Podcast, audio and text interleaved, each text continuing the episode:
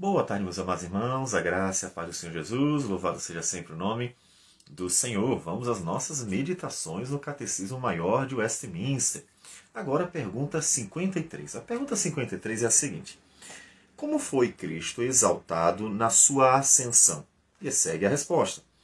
Cristo foi exaltado na sua ascensão em ter, depois da sua ressurreição, aparecido muitas vezes aos seus apóstolos e conversado com eles falando-lhes das coisas pertencentes ao seu reino, impondo-lhes o dever de pregar o Evangelho a todos os povos e em subir aos mais altos céus, no fim de quarenta dias, levando a nossa natureza e como nosso cabeça triunfante sobre os inimigos, para ali à destra de Deus receber dons para os homens, elevar os nossos afetos e aparelhar-nos um lugar onde ele está e estará até a sua segunda vinda no fim do mundo. Pois bem, nós vamos ler Atos dos Apóstolos, capítulo 1. Alguns versículos diz assim. Ele começa dizendo que escreveu o livro para relatar tudo o que Jesus começou a fazer e a ensinar, até o dia em que, depois de haver dado mandamento pelo, por intermédio do Espírito Santo aos apóstolos que escolhera, foi elevado às alturas. E assim, o Senhor Jesus passou 40 dias. A estes também, depois de ter padecido, se apresentou vivo, com muitas provas incontestáveis, aparecendo-lhes durante 40 dias e falando das coisas concernentes ao reino de Deus. E comendo com eles, determinou-lhes que não se ausentassem de Jerusalém, mas que esperassem a promessa do Pai, ao qual, a qual disse ele: De mim ouvistes. Observe que esse período é importante. Por que esse período é importante? Porque nele a confirmação da ressurreição. As testemunhas que não têm como serem é, negligenciadas. As provas são incontestáveis. Inclusive, comendo com eles é a prova de sua ressurreição, porque ele comeu mostrando que tem um corpo mesmo. Então, ele comeu realmente. Tudo isso para confirmar, mostrar a glória de Cristo que ressuscitou. Então ele está sendo exaltado como ressurreto. E os, os discípulos foram testemunhas disso. Paulo chega a dizer que não só os discípulos, aqui pensando em número de apóstolos, mas os discípulos, ele fala de mais de 500 irmãos testemunharam a ressurreição de Cristo. Então, ele deu muitas provas incontestáveis de sua ressurreição. Então, diz ainda o texto versículo 6: os que estavam reunidos lhe perguntaram: Senhor, será esse tempo em que restaures o reino a Israel? Respondeu-lhe: Não vos compete conhecer tempos ou épocas que o Pai reservou pela sua exclusiva autoridade, mas recebereis poder ao descer sobre vós o Espírito Santo, e sereis minhas testemunhas tanto em Jerusalém como em toda a Judéia e Samaria até os confins da terra. Dito estas palavras, foi Jesus elevado às alturas à vista deles, e uma nuvem o encobriu dos seus olhos. E estando eles com os olhos fitos no céu enquanto Jesus subia, eis que dois varões vestidos de branco se puseram ao lado deles e lhes disseram: Varões galileus, por que estáis olhando para as alturas? Esse Jesus que dentre vós foi assunto ao céu virá do modo como o vistes subir. Então Jesus foi exaltado em sua ressurreição e manifestou inclusive o seu poder, dando aos discípulos o Espírito Santo, né, enviando para que eles fossem testemunhas por meio do poder de Deus. E o que, que a gente pode até pensar nisso? A coragem, né, a per perseverança, a capacitação, né, os dons que Deus dá. Então, tudo isso para que eles pudessem glorificar a Deus nesse propósito de dar o testemunho da glória de Cristo Jesus. Bem, observemos que em tudo isso o Senhor Jesus está mostrando sua natureza 100% humana. Né? Nós vimos já que ele é 100% Deus e 100% homem. E é fundamental entendermos estas duas naturezas juntas e indispensáveis. 100% homem, senão ele não substituiria a gente. 100% Deus, senão ele não conseguiria cumprir a obra de redenção. Isso significa, então, como 100% homem que ele é, que ele carrega a nossa natureza ele carrega a natureza humana. Como ele carrega a natureza humana, ele ali é o representante da humanidade. Sim, nesse ponto a gente tem que dizer da humanidade toda mesmo. Todavia, lembre-se que alguns foram unidos a ele pelo batismo. Então, a união com ele pelo batismo é que torna alguns aqueles que vão se apropriar das bênçãos, ainda que a natureza humana que ele carrega seja a natureza humana de, de todos, obviamente, né? É, é, é um representante da humanidade. E como 100% homem, então ele nos carrega. É como se onde ele andasse, andássemos nós. Né? É como se o que ele fez, nós tivéssemos feito. Por isso nós podemos dizer que quando Jesus viveu de forma justa e íntegra, como ele diz em Mateus 5,17, que ele não veio para revogar a lei, mas para cumprir a lei, quando ele cumpriu toda a lei e não pecou, é como se nós tivéssemos.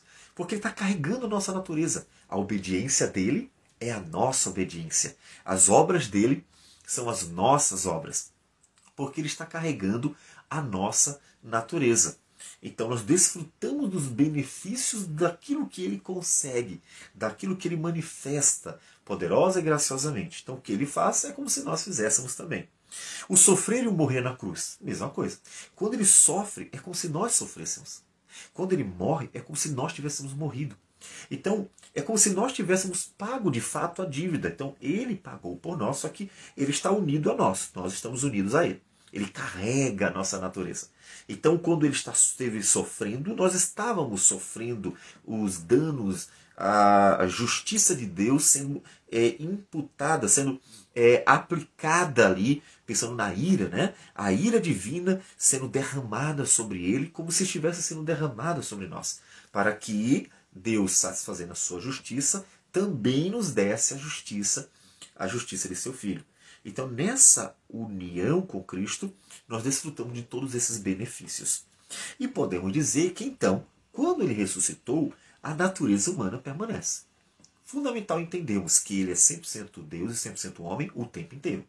Em seu nascimento, em sua vida, em seu sofrimento, em sua morte em sua ressurreição e também em sua ascensão, em estar à destra de Deus e na eternidade. Ou seja, em nenhum momento mais do nascimento para toda a eternidade poderemos dizer que haverá uma separação das duas naturezas.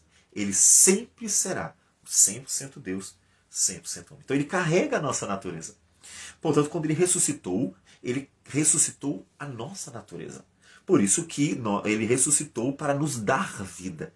Quando ele ressuscita, ele ressuscita para nos dar vida. E a sua ressurreição, portanto, é aplicada a nós, uma nova vida em Cristo Jesus, para vivermos pelo poder do Espírito Santo e da palavra. E, na, e a ressurreição eterna, né? Porque quando ele vier, ele vai trazer a sua ressurreição para nós ressuscitarmos também e vivemos para sempre com ele. Ou seja, a vitória dele sobre a morte será também a nossa vitória sobre a morte. Por quê? Porque estamos unidos a Ele. Então Ele nos carrega, né? Ele está carregando a nossa natureza. Logo, também devemos dizer que a ascensão de Cristo é também a nossa ascensão. Ou seja, Cristo levou a nossa natureza, ele elevou a nossa natureza.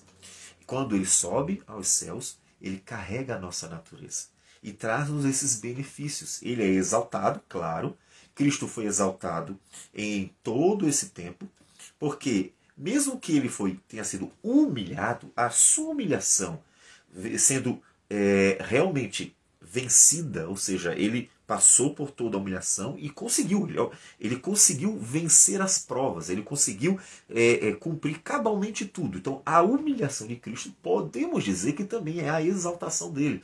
Por quê? Porque ele está sendo humilhado mas no momento em que ele está cumprindo, satisfazendo, sem desistir, ele está sendo exaltado.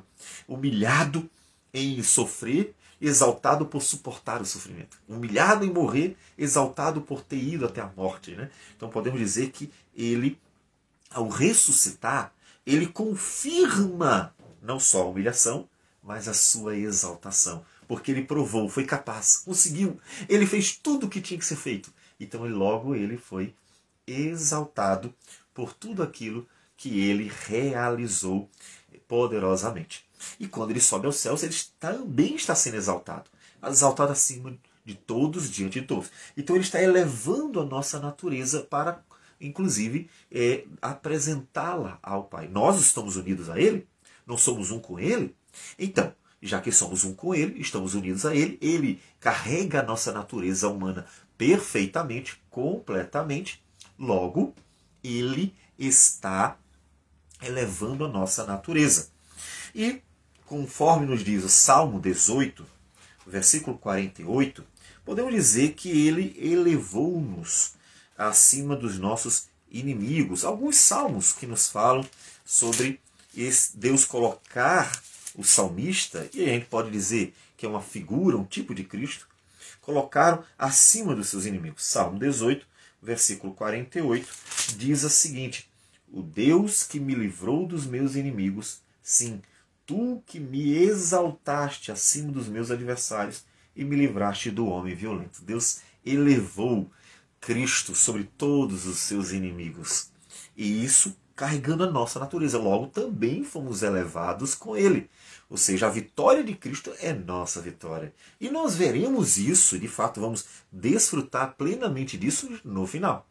É no final que nós vamos desfrutar completamente desta bênção, que é o desfrute da vitória de Cristo Jesus. Salmo 27 ainda também nos fala no versículo de número 6: Agora será exaltada a minha cabeça acima dos meus inimigos que me cercam.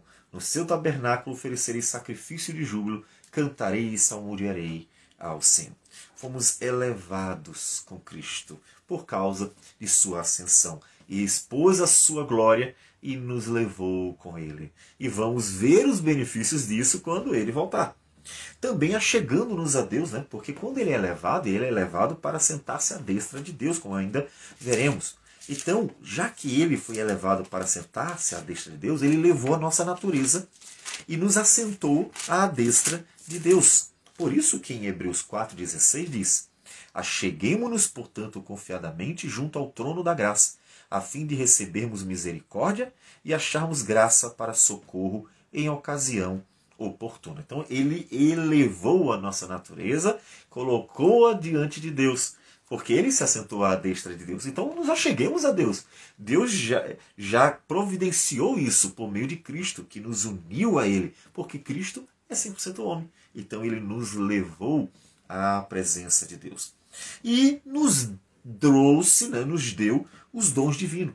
Inclusive ele prometeu a dádiva do Espírito Santo. Ele foi aos, à destra de Deus, ele subiu, foi elevado para trazer para nós a bênção do Espírito Santo para trazer os dons do Espírito Santo e nós realizarmos a sua obra e glorificarmos o seu nome por meio do testemunho de sua morte e sua ressurreição.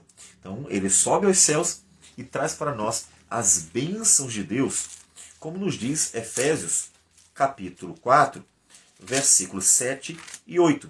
E a graça foi concedida a cada um de nós, segundo a proporção do dom de Cristo.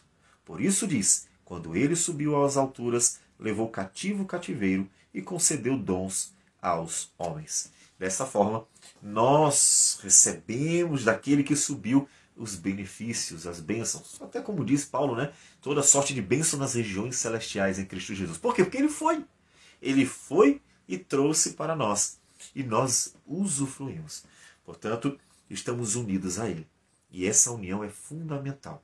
Você deve viver como quem está em Cristo, unido a Cristo, vivendo, portanto, para Cristo todos os seus dias.